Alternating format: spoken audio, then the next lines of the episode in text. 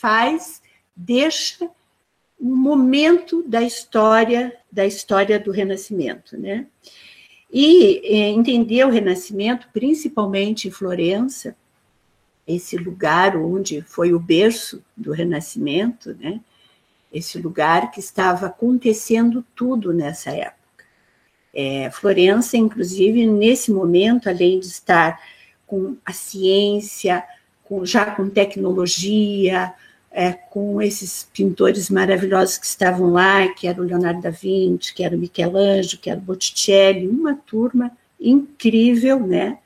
Eles já estavam, Vassari, Vassari também já estava, é, Vassari que é esse, esse biógrafo, historiador, que depois, né, depois que, quando Leonardo morre, o, o Vassari, o Jorge Vassari, é esse historiador de Verona, de, de, de, Florença, que, que vai escrever a biografia do, de, desse tempo. Ele vai fazer uma biografia desses homens desse tempo. Quando Leonardo da Vinci morre, o Jorge Vassari tinha oito anos. Então, ele pega isso numa, numa época muito importante. É, bom, então, o Renascimento é, foi um, um, fenômeno e é um fenômeno atemporal. Né? A própria palavra, se a gente for se apegar pela palavra renascimento, é um fenômeno atemporal. Por quê? Porque a palavra já está dizendo, né? Isso de acordar, um acordo, fazer um acordo, um acordo com a vida, um acordo com esse momento, renascer. Então, esse fenômeno atemporal que a palavra está trazendo, né, acordar para a vida, renascer a cada, a cada instante, a cada momento, né, e isso, o renascer, sempre é necessário. Então, é um, é um fenômeno da nossa história, da nossa estrutura, da nossa vida. Então, isso, esse fenômeno, nesse período de 1480, 1440, já estava o Renascimento brotando, né, é, violentamente, mas principalmente em Verona, o berço do Renascimento. Inclusive é provado que nessa época, é, eu uso a palavra Verona, não, em Florença, Firenze, eu vou trocar para Firenze. Firenze era o lugar onde havia um, um, número muito pequeno de analfabetos. Vocês conseguem imaginar isso? 1.500, numa cidade né, de, sei lá, 6, 7 mil habitantes, que acho que era o que suportava naquela época, tinha um número mínimo de analfabetos né? E o Leonardo da Vinci estava ali, nascendo nesse lugar, né? Então, o Leonardo, ele é o protótipo do homem do Renascimento, tá? É, e ele, então, isso é, eu vou pedir, então, para Mazé, para a gente começar, colocar a imagem do Vitruviano, que é a imagem desse tempo, que o Leonardo da Vinci é, vai nos trazer como o homem desse que vai que vai facilitar essa passagem, ó. O Vitruviano, né, que ele vai fazer em 1480 e 1492 está ali inclusive, né? Ele vai criar esse homem que agora é um representante do, do universo, ele é ele está numa posição de estar nos quatro cantos do planeta. Ele é o centro do universo. Tá? E antes, o que, o que vinha acontecendo? Ah, na Idade Média, é, o homem era esse subjugado, era esse que tinha que estar submisso às leis da igreja, das religiões, era o homem que vivia sobre o jugo do pecado, era um homem que não existia. Ele não podia ter conhecimento, ele não podia existir, ele não podia nada. E a Idade Média vai, vai ser esse momento da história que é dominada é, por, por guerras sobre religiões também, não que não tenha havido depois, né, mas assim, era o domínio total da igreja. O homem não existia. O renascimento, então, é esse momento que vai dar um lugar para esse homem. E esse vitruviano vai ser um registro é, fiel de como o Leonardo da Vinci estava sentindo, né? Porque é sabido que a arte, que o artista antecipa um tempo na história, né? O próprio Freud vai falar disso. O artista é aquele que vai trazer o tempo antecipadamente para a história. Ok, mas é obrigada. Depois nós vamos voltar com a imagem do, do Vitruviano. Pode tirar. Então, assim, é, então aqui está o nosso Leonardo, né?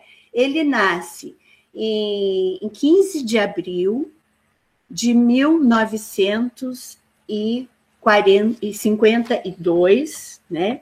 Ele vai nascer num lugarejo chamado Anchiano, em Florença. Era uma, um lugarejo, uma aldeiazinha, uma vilazinha próximo de Florença, né? E por que ele se chama Da Vinci, né? Porque ali em Anchiano tinha então tipo um bairro como nós. Eles lá na Itália eles chamam Titá. Né? A Titá é como seria assim Santa Felicidade dentro de Curitiba. Eles não perguntam em que bairro você mora. Eles perguntam qual é a tua Titá. Então, a minha Titá não é Curitiba, é Santa Felicidade dentro de Curitiba. Então, o, o, a região que a família da Vinci morava era na região da Vinci. E eles levavam o nome, né? Então, é, se, se é, é, levavam o nome desse, desse lugar. Então, Da Vinci é o nome da cidadezinha, do, do local, e o, o, a família leva esse nome, né? É, então, é, o que, que acontece ali nesse, nesse lugarejo, né? A, a, família da Vinci, eles eram tabelionários. O pai e o avô era uma tradição de, de tabeliões, quer dizer, era uma família que tinha uma posição para a época muito boa. Né? O avô Antônio era tabelião, tinha o tio Francesco, era um tabelião, e o pai do, do Leonardo Piero, outro tabelião. É, numa aventura, numa viagemzinha meia, o pai é, tem um, um, encontro amoroso com uma camponesa, Caterina, e nesse encontro ela, ela engravida e engravida do Leonardo da Vinci, né? Então, é, Acontece que naquele tempo, veja que interessante, a gente achar, a gente pensa hoje que essas regras, essas leis de que só podia se casar, né, com já determinadas famílias, os nobres, né? Então o rei tal casa com a rainha tal, porque eram negócios que eles faziam, né? É, as, as famílias já vinham com uma tem que ser Nasceu já, o casamento está marcado, por quê? Porque nós vamos fazer um negócio. Isso, os reis, os nobres. Só que as famílias que não tinham esses títulos de nobreza, nesse período, também respeitavam essas regras, né? Que dá a impressão que essas regras vinham é, de, de, de conceitos de religião, de, de pregações da igreja, né? O pai do Leonardo, Piero, ele já estava prometido para uma outra dama, uma outra senhora. E a mãe do Leonardo, embora uma camponesa, é, dizem inclusive que ela era órfã, que ela era uma menina de, de baixo nível cultural e social para se casar com Piero, também estava prometida para um outro cidadão ali da região.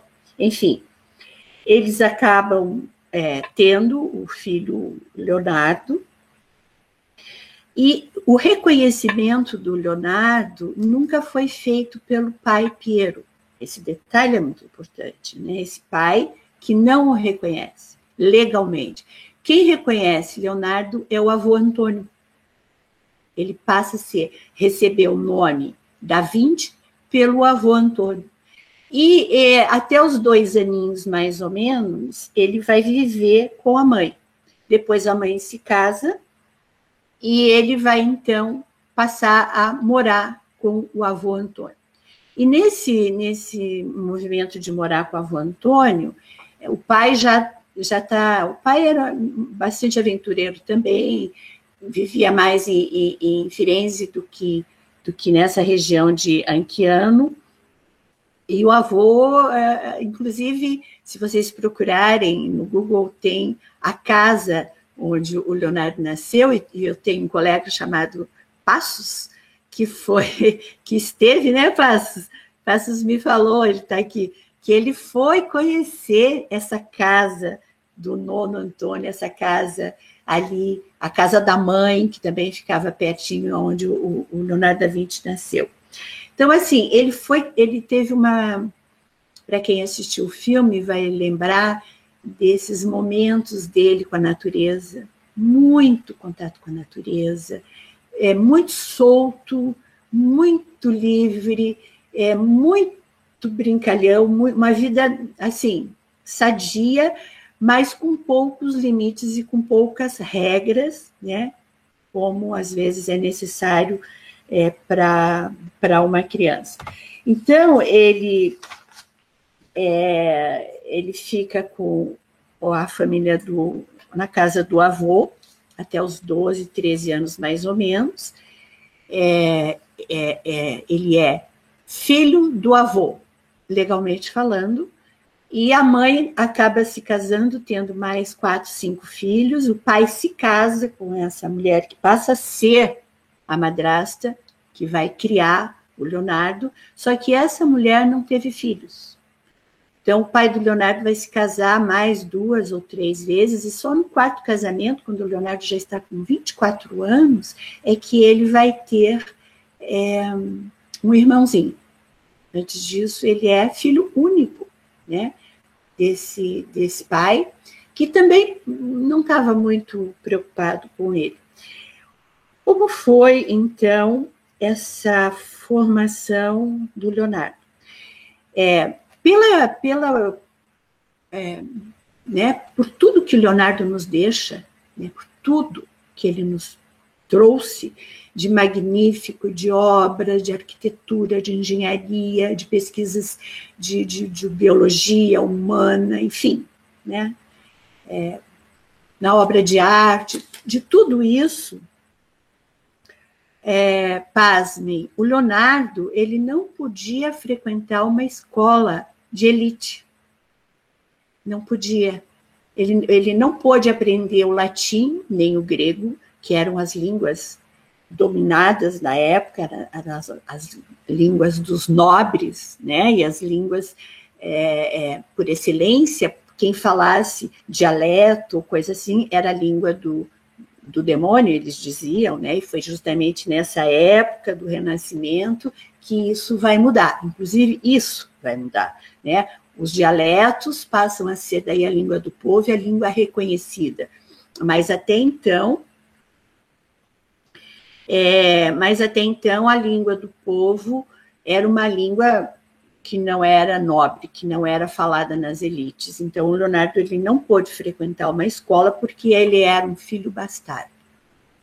Então, filho bastardo, o pai não tinha reconhecido, ele não podia. Então ele, ele teve é, estu, ele não frequentou uma escola nobre onde assim. Então tá, então ele ele é, tudo que ele nos deixou, tudo que ele pesquisou, tudo que ele estudou, ele vem de um, preparo anterior. Não, não existiu isso. Isso é um fenômeno, gente. Isso é muito interessante. Né? Então, ele passa a. Quando o avô morre, é o avô Antônio morre, o pai já está em Firenze, Florença, vai buscá-lo e leva para viver em Florença. É, Aí o pai, para lidar com esse menino meio selvagem também, porque andava muito solto, e como fazer uma, uma possibilidade de dar um, estudos para ele, coisa assim, o que esse pai faz? Ele vai, era muito amigo do, do é, do ver, verlóquio, né? que inclusive a palavra verlóquio significa aquele que vê, né? aquele que vê bem, ver, verlóquio, lóquio, né? É, ele era chamar, ele era um pintor, tinha um ateliê e tem um outro nome que eu agora não me lembro, mas enfim, o, o apelido era aquele que tem uma visão, né? Esse Verloc. E o pai, é, o, o Leonardo faz um, um, desenho muito interessante de um dragão. O pai vê esse, esse dragão e, fica impressionado com a qualidade do, do desenho, está com 12, 13 anos, e diz: Bom, vou levar esse menino lá para o ateliê do Verloc e vamos ver o que, que vai dar. Se ele tinha uns 13 anos. Isso em Firenze. E ele vai para esse ateliê, nesse ateliê lá está Botticelli, né? A turma boa. Já tem um, um pessoal aí que estão né, ali brincando de, de, de desenhar, de pintar, de fazer obras e tal. E ali ele se desenvolve de uma forma é, fantástica. Tudo que ele faz é primoroso, tudo que ele, ele vai trabalhar, que ele vai pintar, que ele vai. O Verloc vai ficando cada vez mais encantado com o desenvolvimento tão imediato dele, tão rápido. Na, principalmente ali ainda, mas ali eles, eles faziam, eles esculpiam, inclusive tem um, um Davi, Davi de Verlóquio, que dizem que foi Leonardo quem pousou para o Verlóquio. Porque o Leonardo, segundo o que a gente entende e vai lendo e vai estudando, ele era muito lindo, era excepcional a beleza dele. Tanto é quem assistiu o filme, é, eu repito, o ator que faz o filme é muito parecido. É impressionante como esse ator ele vai é, relatar o, a imagem, o estilo, né, refinado, enfim. É, e ele, e esse Davi que foi que foi esculpido pelo Verlo, pelo Verlóquio é um, um é quem pousou já tinha 13, 14 anos, foi o Leonardo da Vinci. Isso vocês também encontram, se vocês procurarem, vocês vão vocês vão encontrar essas, essas imagens. Então, como o pai não legitimou esse filho, e por que, que ele não legitimou? Porque, como ele era bastardo, tinha uma regra, uma lei, que ele não poderia vir a ser um, um homem de tabelião. Veja que coisa incrível, né? Então, para ele seguir a carreira de tabelionato, ele tinha que estar dentro dos moldes de uma lei não podia ser um filho bastardo. Então, o pai é, aproxima ele desse, é, desse mentor, né, desse, desse Verlóquio, e ali ele se desenvolve de forma brilhante. Ele vai, ele vai é, é, esculpir, ele vai posar, ele vai pintar, ele fica muito tempo ali, ele vai ficar dos 13 anos até os, até os 24 é, até os 30, até os 30. Mas antes disso, ele monta o ateliê dele, ele fica até os 30 anos em Firenze. Aos 24 anos, ele é acusado de, de ter é, de sodomia, de ter praticado atos imorais, sexualmente falando, com um garoto de 17 anos. E como, como ele foi acusado? É, naquele período havia na cidade um tipo de uma caixa correio, né, onde você colocava as reclamações, os temas que, é, sei lá, né, minha, minha vizinha saiu com meu marido, tá, tá, tá, fulano beijou ciclano, tá traindo, enfim, roubou, não sei o quê, eles faziam uma carta anônima e colocavam essa carta anônima nessa caixa correio dentro de Firenze. E foi encontrado uma carta anônima de que o Leonardo tinha abusado sexualmente né, de um garoto de 17 anos. Ele vai preso, fica acho que um ou dois dias preso, mas como não tinha uma comprovação, ele é absolvido e esse isso não, não vai dar em nada lá para frente. Depois houveram outros, outros episódios também, mas nada que pudesse também ser comprovado, ou seja, o que, que deixa aí muito claro? O Leonardo, ele, ele é, emocionalmente, né, no sentido de uma escolha de objeto sexual, era homossexual. Ele tinha atração por homens, né? Tanto é que, naquele período de, de do Renascimento, onde tudo está acontecendo e, ali nessa região, justamente de, de Firenze, né? Eles tinham uma coisa muito interessante, é que eles, é, veja que curioso, é, a arte estava brotando, a ciência estava brotando, a literatura estava brotando, tudo em, em, em, em, Firenze, e eles estavam nesse período, né, que é o período do humanismo, né, nesse desenvolvimento do homem, né, que está ali trazendo o homem para o centro do universo desse período do humanismo. É, existe ali uma escola, que é a escola da tradução dos, dos, é, dos livros, do, é, das obras de Platão. Em Firenze, essa escola que eles vão trazer, deixa eu ver o nome da escola aqui, que eu já vou falar para vocês. É uma escola onde só, vejam, naquele período de 1500, estava em, Flore, em Firenze esse lugar. É, deixa eu ver aqui, que eu já acho o nome da escola era um grupo de pessoas que, que traduziam as obras, as obras de Platão. E o que, que eles estavam trazendo? Trazendo para o centro também toda a questão da República, do, do Platão, já acho aqui, né? A questão do, do, do, do bem e do mal, estão revendo todos esses movimentos. E, ao mesmo tempo, eles estão trazendo um modelo de homem que era um, um modelo do homem grego, né, nesse período do, do Renascimento em Firenze.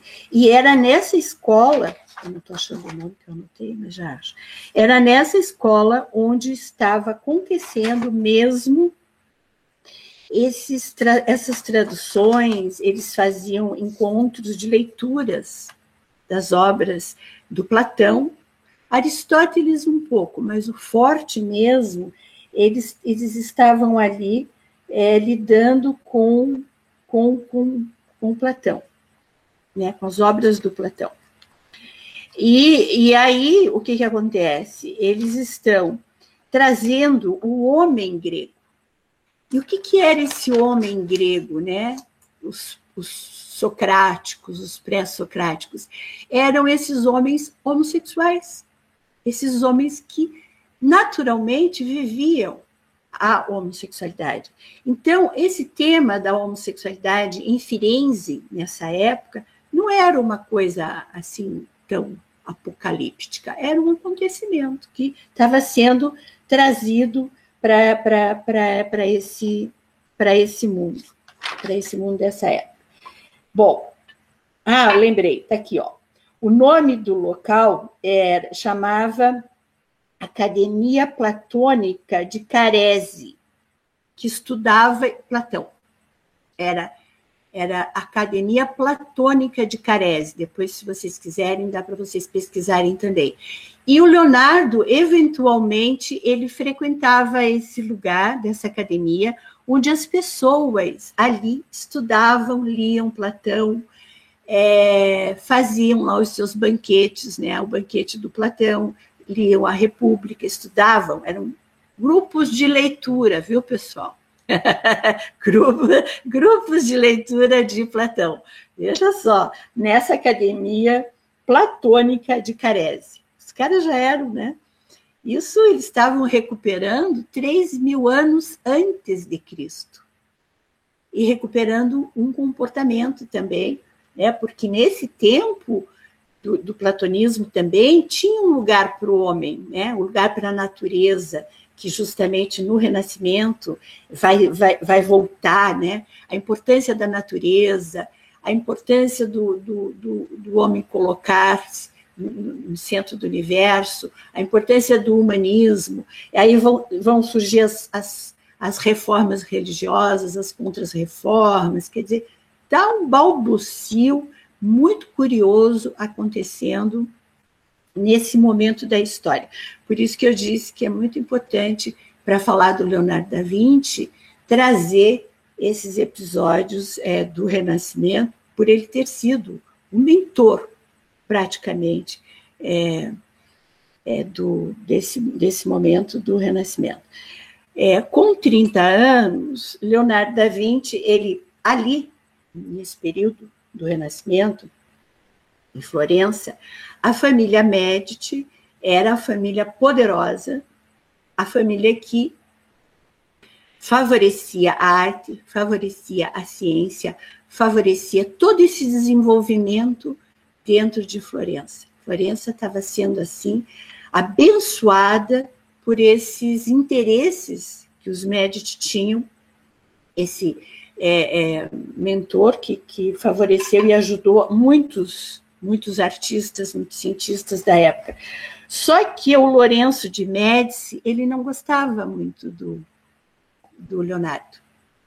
É, Leonardo ele tinha uma característica, assim, ele era muito na dele, é, ele gostava muito de ficar no canto dele, lendo, estudando, praticando as, as peripécias dele, e ele não era aquele fiel escudeiro, assim, ele se ele conseguisse, se ele via que ele estava sendo um pouco abusado de um nobre desses, ele meio que se recolhia, ficava no canto dele.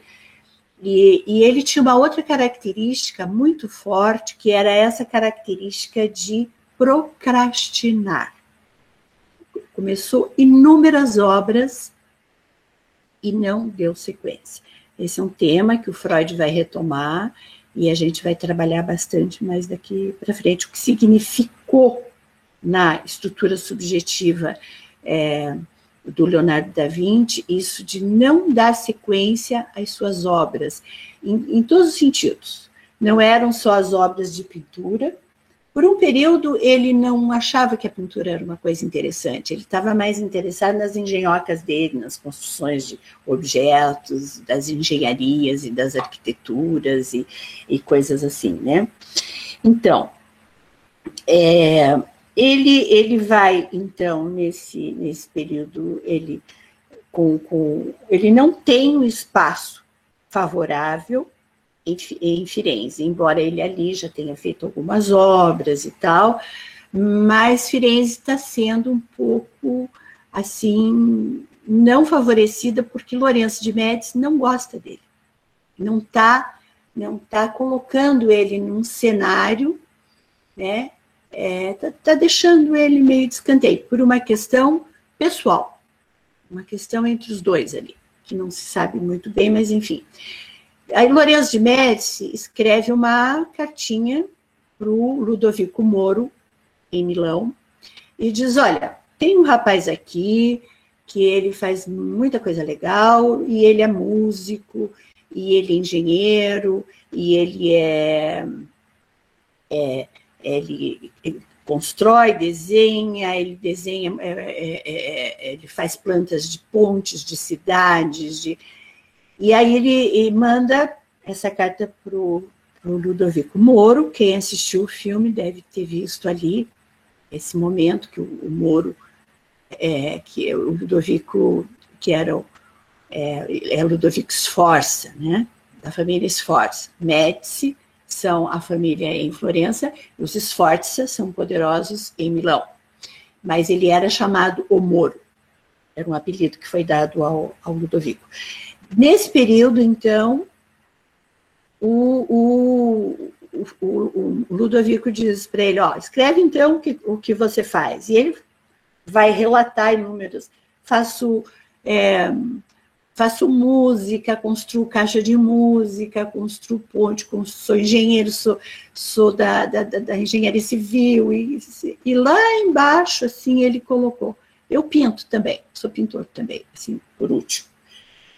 Isso chega para o, o Ludovico Moro, que o Ludovico chama e traz ele para Milão. Então, com 30 anos, ele vai para Milão e ele tem um lugar assim muito importante na vida do Ludovico, porque o Ludovico gosta muito dele, diferente do que tinha sido com o, com o Lourenço de Médici.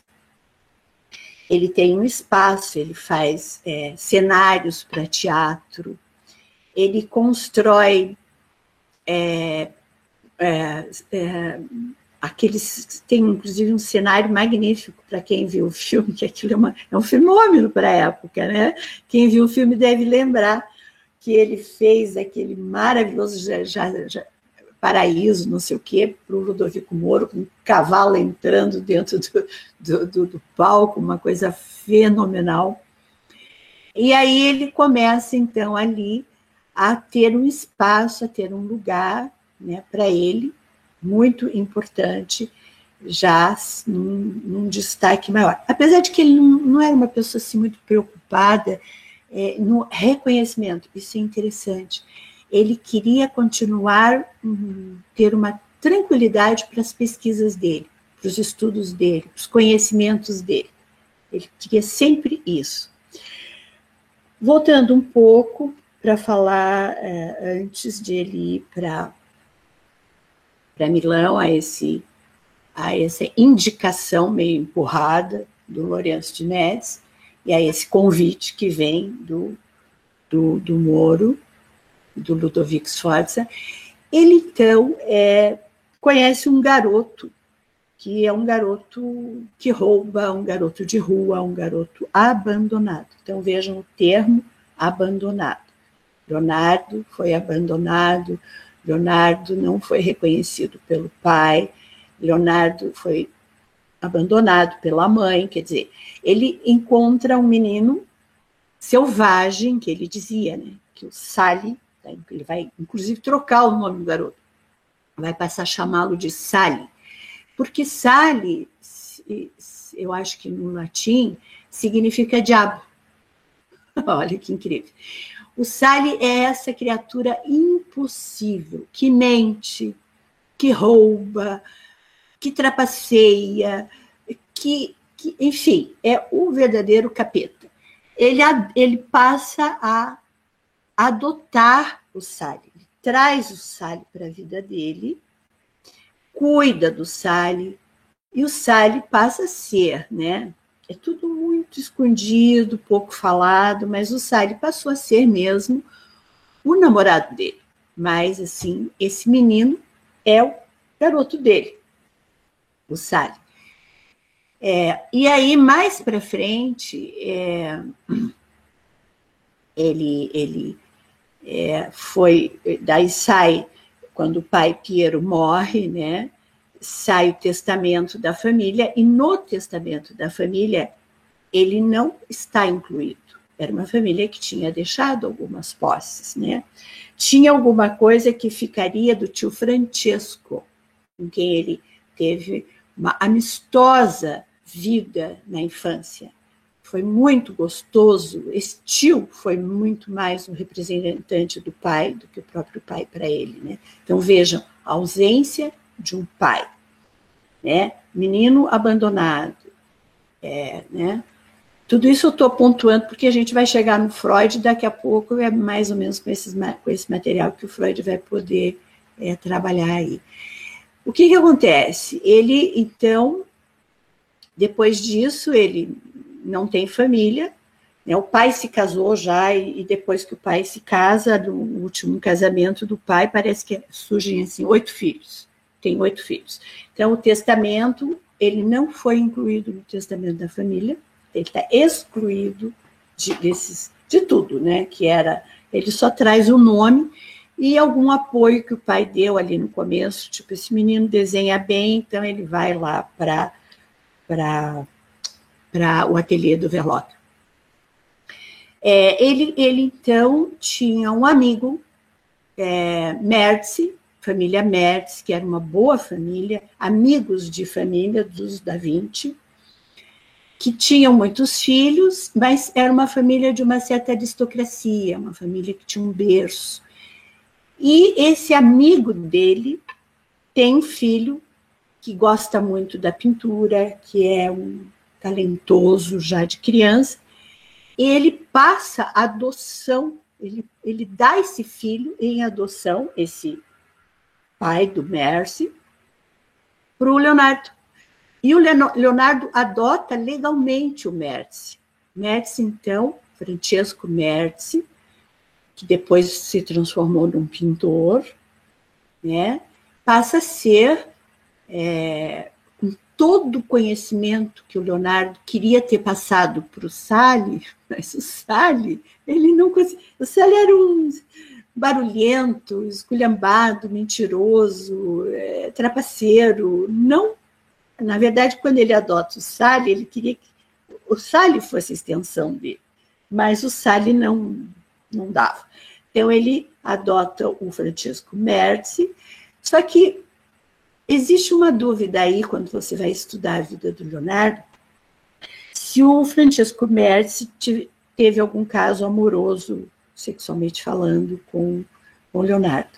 O que é sabido é que o, o Leonardo tinha uma verdadeira paixão como pai pelo Messi, e o Messi foi fiel ao Leonardo até a morte dele, até o dia em que ele morreu.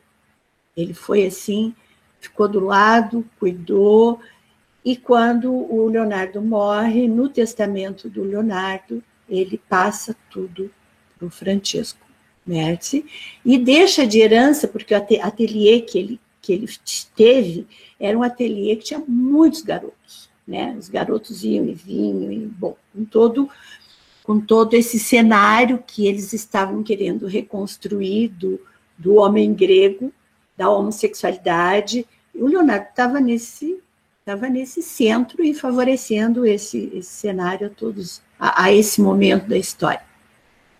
Quando ele se ele se muda para para Milão, ele leva o Sali e leva o Médici.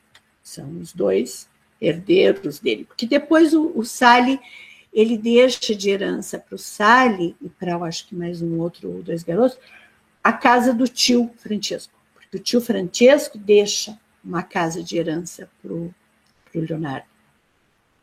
E lá em Milão ele, ele tem, tem um período assim muito fértil, de, de muito reconhecimento, de muito trabalho, um período muito bonito.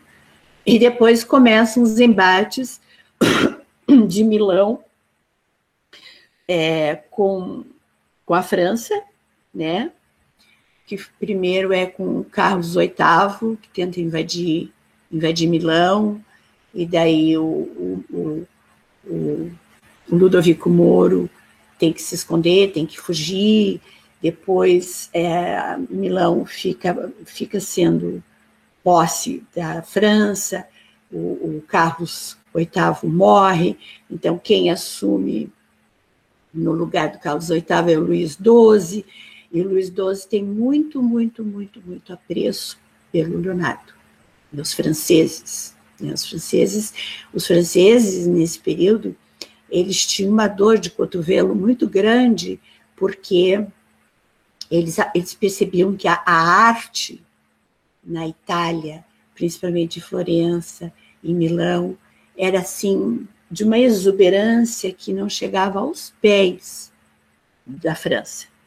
Não, era assim, eles, na verdade a palavra seria assim, invejavam os homens, atores italianos, pintores, a, a arte italiana. E, e, eles invejavam tudo que estava acontecendo em Florença, né? Eles queriam para eles aquilo.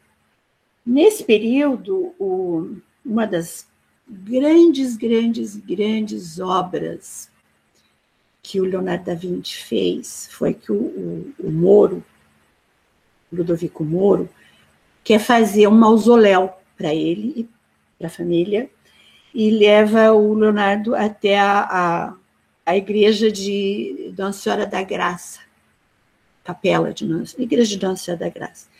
E lá ele quer edificar, era uma igrejinha meio simplória e tal, ele quer dar um status para esse lugar. E nesse lugar tem um refeitório, onde ele, nesse refeitório, ele pede para o Leonardo pintar a Santa Ceia. É, e o Leonardo, então, começa essa obra da Santa Ceia, que ele demora três, quatro anos para fazer. Era essa questão dele Ninguém queria muito contratar o Leonardo porque ele tinha esse problema, ele procrastinava. Ele iniciava, sumia, voltava, aparecia, sumia. Então ele estava sempre nesse nessa coisa de não dar o acabamento, não finalizar a obra.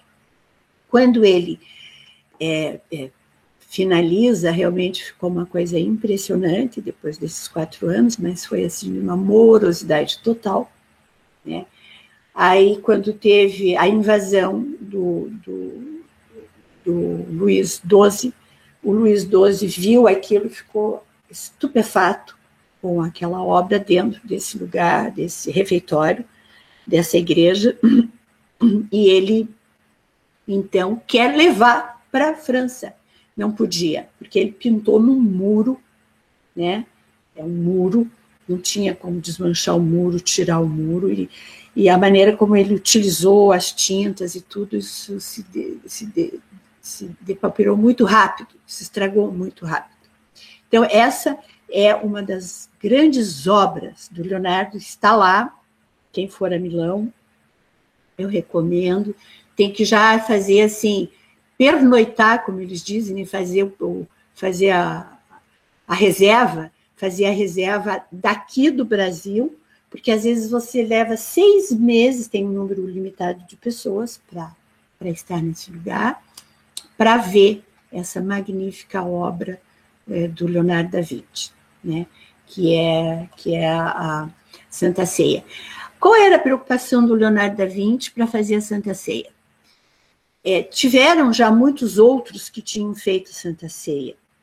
E esses outros que, tiver, que fizeram uma Santa Ceia, eles é, colocavam, então, alguns é, é, sempre preocupados em colocar o Judas num lugar de destaque, com a cara feia, não sei o que, não sei o que. O Leonardo, ele estudou profundamente os textos bíblicos para entender. E ele pensou, não, eu vou fazer a Santa Ceia é, já quando Jesus disse: Aqui um de vocês vai me trair. E o que, que ele faz? Então, ele vai criar feições. Por isso que ele. Né, uma, uma vez o Ludovico Moro disse: Cara, mas não dá mais. Os caras estão sem poder comer no refeitório, eles estão comendo é, nos, nos, nos, jardins, os frades lá, tem que ficar pronto esse negócio. Ele disse: eu, eu não posso, porque eu ainda não encontrei a feição do. A expressão, a expressão que eu estou procurando do Judas. Eu me lembrei é, é, do Fellini, né? Do Fellini, que o Fellini, quando ia fazer os filmes dele, o Fellini ficava sentado no metrô de Milão, ali meio assim, é, travestido de ninguém, olhando as feições das pessoas para dizer, ah, achei o personagem para o meu filme. Fellini fazia isso, né? Tiveram outros que fizeram muito isso, mas o Fellini ficou muito... E o, e o Leonardo da Vinci já fazia. Ele, ele saía pelas ruas de Milão em busca de, uma, de um rosto que ele queria para representar o, o São Ju, o Judas Tadeu para representar o, o Mateus para. Então ele ia demorar mesmo, porque até ele encontrar as feições daquelas pessoas, é, demorava. Então ele diz para o Ludovico Moro, eu não posso, porque eu não estou encontrando as feições certas, né? E o Ludovico fica muito indignado e, e ele diz para o Ludovico assim, não, quem sabe então você me, me manda alguns dos teus, dos teus inimigos, esses que estão já é, em prisão, para eu daí, enfim. Mas aí ele termina a obra e a obra fica mais uma obra. Essa ele termina, né? Com muita dificuldade, ele conclui a Santa Ceia. E a Santa Ceia, ela tem toda uma dimensão. Quem, quem a, a minha prima Thais, que está aqui, que eu estou vendo, a Thais não, a minha prima Eliva Almórbida, que está aqui, que eu estou vendo, que é arquiteta, ela vai entender que eu vou falar agora. É, é, é, é, ela, ele, vai, ele vai usar um ponto e usar perspectiva, assim, é uma coisa impressionante a maneira como ele vai é, fazer, desenhar, montar e criar essa obra. Né? Então é isso. Então ele vai fazendo esses episódios dele, a vida dele, as invasões, que eu acho que é importante relatar, essas invasões que houveram, essas depois a própria Santa Ceia, é, na época da Segunda Guerra Mundial, que Milão foi foi bombardeada, é, o que salvou a Santa Ceia, que eu acho que foi meio sem querer também, eles encheram de, de sacos de areia porque teria sido bombardeada e teria sido destruída. Depois, em 1988, levaram-se até 2007, 2011, para restaurar a Santa Ceia. Foram anos, 20 e poucos anos, 30, para a restauração da Santa Ceia agora, pouco tempo. Né? Uma época, a Santa Ceia estava tão já, assim, uma sombra quase, que os, os padres, ali em 1680, abriram uma porta onde eram os pés de Jesus, para facilitar a passagem da, do, do, refeitório para a cozinha, onde era feita a, a, a, onde era é, cozido, né, onde eram feitas as comidas. Então, assim, foi de um, de um, de um, de um descuido, né? Só agora em 1988 é que se prontificaram a recuperar essa obra. É um detalhe muito interessante que o, que o Leonardo faz para o Ludovico Moro, ele gostava muito do Moro, ele cuidava muito do Moro, ele fazia tudo para ele. Ele cria um. Isso eu vi, quando eu estive no, no museu em Milão, é, o Museu do Leonardo da Vinci, eu vi o,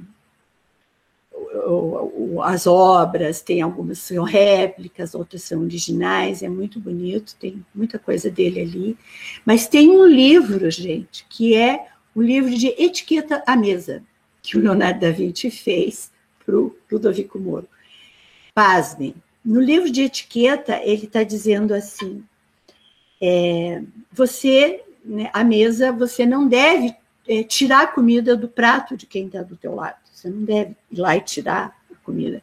Você não deve cuspir ao lado, nem, nem regurgitar, nem vomitar. Você não deve matar ninguém numa hora destas, porque vai respingar sangue. Então, veja, o nível das pessoas e a, e a, preocupação dele com criar um livro. Não, o livro é uma coisa bizarra, assim, você morre de rir com, com as regras à mesa que o Leonardo da Vinci criou para o Ludovico Moro. Bom, nisso tudo, né, o que está acontecendo? Ele está ele tá em, em Milão. Em Milão, ele vai fazer vários retratos das amantes do, do Ludovico. Tem a Sicília, retrato da Sicília. A Sicília, que foi amante do Ludovico, que não pôde se casar com ele, mas que ele já estava prometido para uma outra, o Ludovico, foi uma das mulheres assim que mais impressionaram ao, ao Leonardo, a pureza dela. Né? Depois vocês podem procurar também a Cecília, a moça do Armínio, e desses quadros que ele foi fazendo em, nesse período em Milão, né? É, ele, ele constrói essas, essas obras ali no ateliê, onde, onde o, o Ludovico tinha favorecido um espaço para ele. É, quando acontece a invasão do a invasão do Luís XII, é, o, o Ludovico foge de novo, se esconde e o, o Luís XII já quer levar Leonardo da Vinci para a França, mas Leonardo não vai. Leonardo volta para Firenze, e lá em Firenze ele fica mais uns quatro, cinco anos, e aí Firenze já está muito diferente do que ele tinha deixado, que era aquela cidade magnífica, que era aquele berço magnífico, que era aquele potencial de exuberância, de conhecimento, do humanismo, de tudo isso. É, voltando para Firenze, ele fica mais um pouco, ele já está é, mais exigências, inclusive no trabalho dele, né? É, ele fica pouco tempo e nesse período ele entra ele entra em contato com Maquiavel. Maquiavel está ali, eles, eles realmente trocam, né? E eles, eles vão fazer um trabalho juntos depois. César Borgia, o César Borgia, que está é, tá num lugarejo perto ali, mas os Borgia já estão em Roma também, né, por causa do Papa do Papa Alexandre VI, que ele é um filho é, ilegítimo, César, César, César Borges, acho que vocês sabem quem é, foi um tremendo de um assassino, né? E o César Borges, César Borges contrata o, o Leonardo para trabalhar com ele e com Maquiavel. Então vejam os contatos que ele tinha com as pessoas ali. Ele não suporta ficar junto com Maquiavel, com, com César, César, César Borges, porque era, era uma coisa assim é, horrível. Os, os feitos de, de matança, de envenenamentos, de, de ganância, e o, o, o, o Leonardo não se adapta a isso, e ele recebe um convite do Papa para ir para Roma pintar uma parede, onde nessa parede, uma parede seria, esse Papa é o Leão X, já é, onde seria a, uma parede da, da Batalha de Anghieri, seria o Leonardo da Vinci quem pintaria, e a outra parede seria também a Batalha de Anghieri, pintada pelo Michelangelo. Bom, resta dizer que os dois quase se mataram, foi terrível assim. O Leonardo não consegue terminar essa obra, é, novamente ele abandona e volta mais um pouco para Firenze.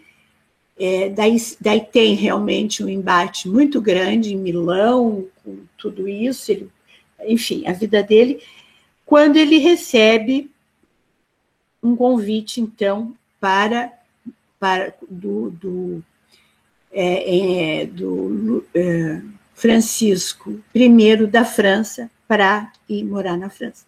Com tudo isso, o Leonardo já estava com 60 anos, gente, né? Então, eu vou dar uma paradinha um pouco da biografia aqui e gostaria de falar para vocês alguma coisa sobre esse homem vitruviano. Depois a gente vai entrar numa obra que o Freud trabalha e num, num, em alguns relatos que o Leonardo tem lembranças da infância que é o trabalho do Freud, uma parte do trabalho, para a gente poder falar de psicanálise e cinema, né? Se vocês quiserem fazer alguma pergunta, passarem para o chat a pergunta, podem, podem passar. Cadê a Mazé?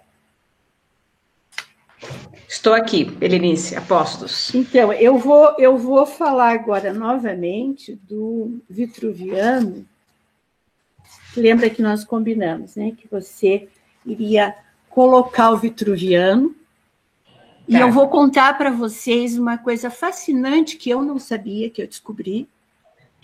Como foi que o Leonardo da Vinci, e eu descobri agora nessas pesquisas, sabe? Que, que eu sou maníaco por, por pesquisa, então quando eu entro nesse mundo das pesquisas, eu não faço mais nada, eu só pesquiso. Então, a, a Mazé vai colocar na tela o nosso homem vitruviano. vitruviano, que é o representante, o símbolo do humanismo, o símbolo do renascimento, o símbolo dessa, dessa passagem da Idade Média né, para o Renascimento. Esse símbolo que é feito, que foi feito pelo Leonardo da Vinci. Vou começar a falar. Então, o homem vitruviano do Leonardo da Vinci, ele, ele estudando os socráticos, os pré-socráticos, ele vai. Não, Só não um é pouquinho. essa. Não, não é essa, não. É, o vitruviano, é. E pera só um pouquinho, já, já, já. Tá bom. Já enquanto isso, enquanto isso eu vou falando. Ele, ele vai, ele vai estudar um tal de Marcos Vitruvino Polião. Olha que interessante. Esse Marcos Vitruvino, Vitruvino, ó, Polião, ele nasceu no ano 80 antes de Cristo ele serviu o exército romano sob o comando do Júlio César. Esse homem ele tinha uma capacidade incrível de construir máquinas de artilharias. Ele era um arquiteto da época, engenheiro do, do, do aqui do, do, do Júlio César, de, de, dessa galera, né?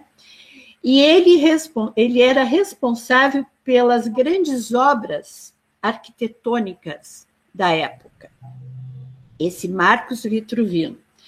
E ele deixa um livro que o, que o Leonardo da Vinci, como pesquisador, encontrou esse livro de arquitetura da antiguidade, viu, Maísa, minha prima querida arquiteta, que ele vai, nos, nos escritos desse livro, que o, esse Marcos Vitruvino deixou, ele, ele continha uma descrição de como seria a perfeição de um corpo humano. Olha, o Leonardo encontrou esse livro. E ele poderia construir um templo ao mesmo tempo que o universo, quer dizer, antecipando o renascimento. O homem é o templo do universo. O homem é, a, é o representante e a natureza são o universo nesse livro. Daí é que veio as bases para o Leonardo da Vinci, pesquisando esse livro, é, construir então o que ele estava, né, esse momento eufórico da história da humanidade, esse momento onde a natureza retorna ao centro, que tinha sido abafada, que era pecado o corpo, né? Na Idade Média era, era pecado o corpo, era pecado a natureza, nada tinha valor. Só tinha valor era Deus, né? E os ensinamentos da Bíblia. Então, o homem vitruviano de Leonardo é a materialização de um momento em que a arte e a ciência se, se combinaram para permitir que a mente de um mortal pudesse abordar questões atemporais sobre quem somos e sobre como nos encaixamos no lugar de, da ordem do universo. Tudo isso, a inspiração dele, ele já estava nesse ponto de bala, o Leonardo, né? Para essa construção, mas esse livro traz para ele essa imagem, essa criação do Vitruviano. E isso, então, esse momento é o que vai simbolizar o ideal da humanidade o vitruviano, esse homem de braços abertos, de corpo exposto, nu, aos, com seus braços apontando para os quatro cantos do planeta. Então, ele vai pôr o homem dentro de um quadrado e dentro de um redondo, né? universo, planeta, quadrado. Né? E ele, ao mesmo tempo, vai celebrar a dignidade como o valor e o agente racional dos seres humanos como divinos, dentro do quadrado e do círculo, podendo ver a essência da vida de a essência de Da Vinci. Então aqui também nesse Vitruviano está a essência da obra e do pensar do Leonardo da Vinci, né? E também ele vai trazer para nós e nos mostrar o Leonardo da Vinci a nossa própria essência, né?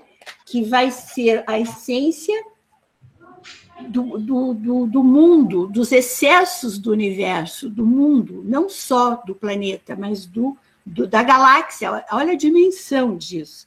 Ele já está falando, né? Isso está dentro de uma ordem do cosmos e do universo. Isso foi o que o Leonardo também escreve, né? essa, essa frase que está dentro do cosmos, esse homem dentro do cosmos e do universo. Isso foi em 1486, mais ou não, 1492, tá? Mas ele fez vários estudos, né, para ele já começar a trabalhar com o seu magnífico homem é, o seu homem vitruviano. Tá? Alguém tem uma pergunta até aqui para a gente passar? Vou tomar uma aguinha.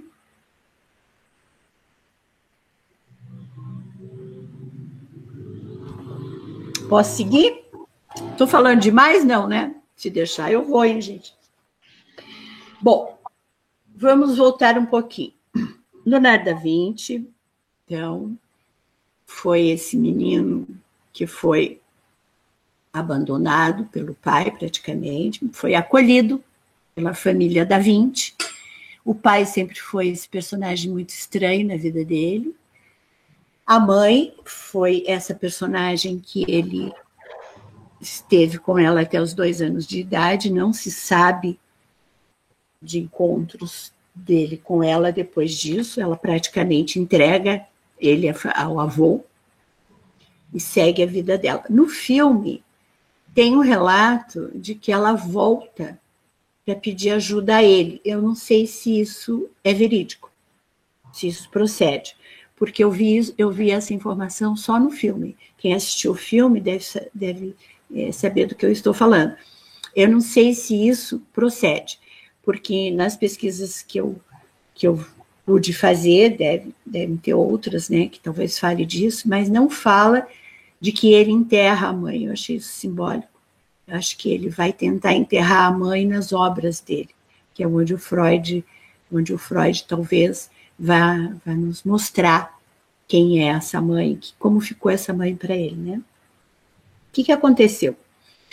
Ele tinha umas, umas é, lembranças da infância, que ele falava sempre sobre isso. Inclusive, o Jorge Vassari, que é o, o, o historiador dele, diz que isso está muito escrito nas obras dele, dessas lembranças que ficaram na memória é, do Leonardo. Uma das lembranças é que, quando ele tinha dois anos de idade, ele, ele, ele lembra, ó, dois anos de idade, que um era, era foi, foi denominado um corvo, mas na verdade era um me, me, melífero, melífero, melífero, melífero. Mas ele, ele, ele, ele descreve não como um corvo, ele descreve como melífero. E depois foi traduzido como um corvo, até o próprio, o próprio Freud é, diz que o corvo é, é esse animal que tem que, que ele tem toda um, uma questão mítica da idade dos tempos muito antigos, que o corvo tem uma relação é, da, da, mãe, da criança, enfim, né? Ele vai ele vai usar o corvo como vai fazer essa, essa adaptação.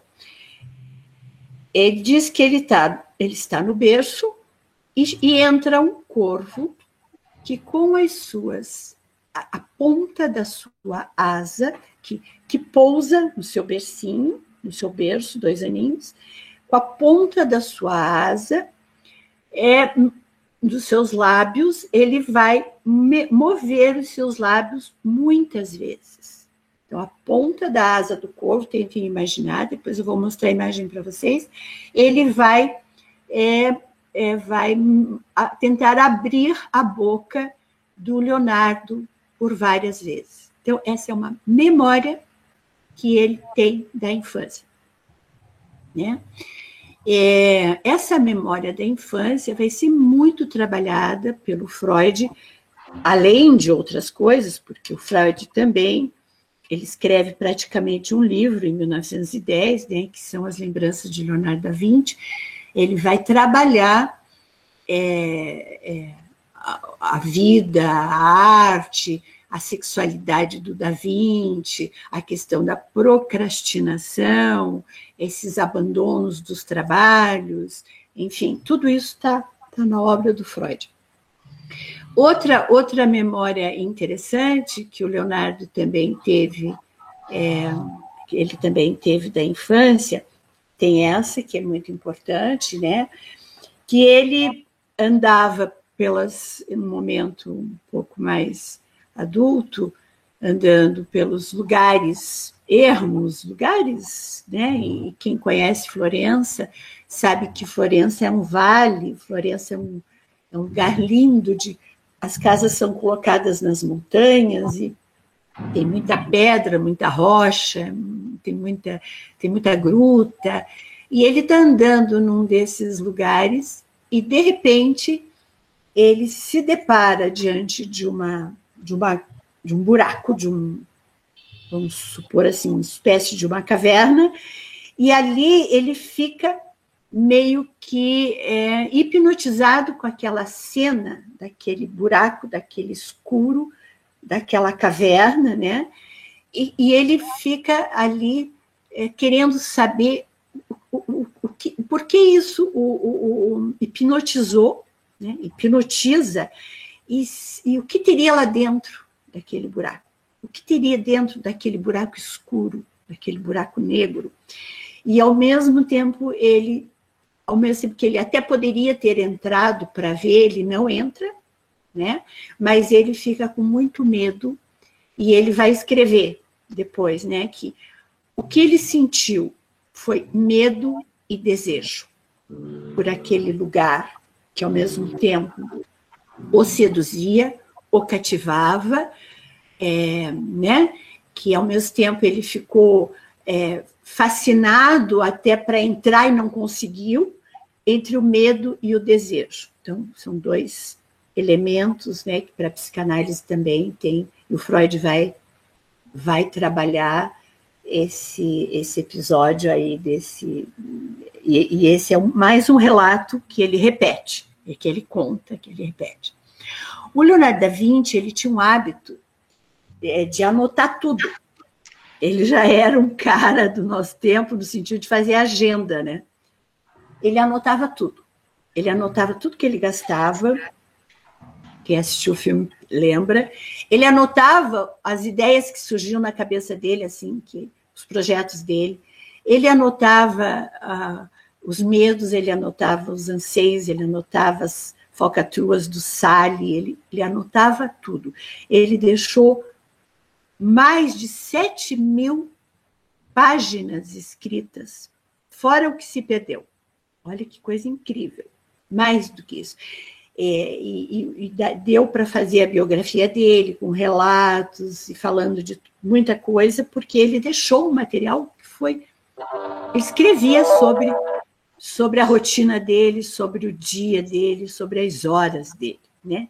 Então, ele, ele faz isso, ele deixa esse material, e, e é nesse, nesse material que estão esses relatos né, do, do metrife, do corvo, do milhafre, desculpa, milhafre, veio a palavra. Veio.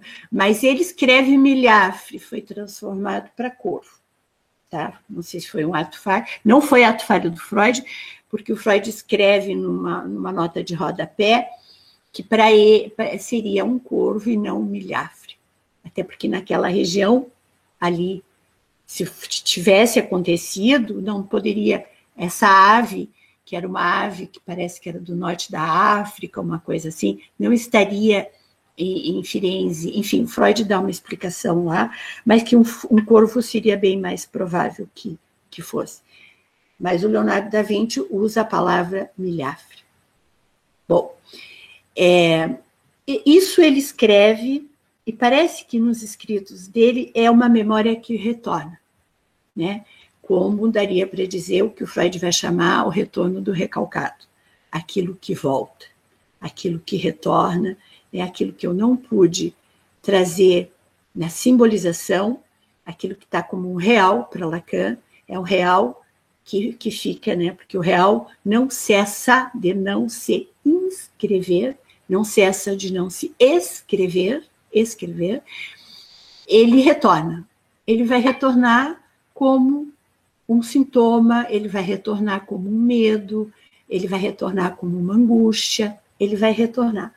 Então, é, baseado nisso, também que o Freud vai escrever muita coisa, né, para a gente falar tudo aqui, mas o Freud daí vai trabalhar esses episódios da, é, da vida do Leonardo da Vinci. O Leonardo da Vinci, ele pintou um quadro que foi a, a Mona Lisa, quem não sabe, né? Que, que é, além de muitos outros magníficos quadros, só que a Mona Lisa tinha uma questão ali.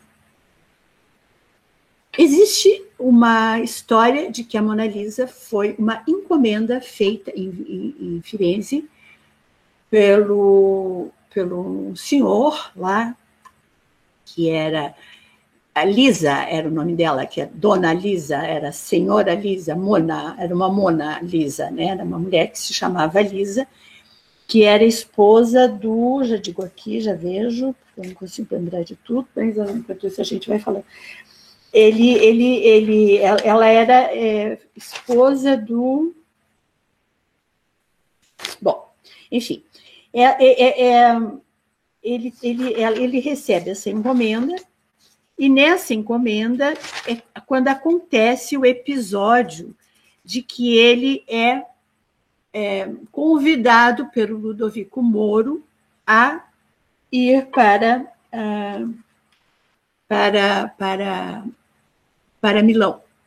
E, naturalmente, o quadro não terminado, ele transporta o quadro consigo é, para Milão, leva o quadro para Milão, né? E lá em Milão, ele. É, onde ele vai, a, a Mona Lisa vai junto.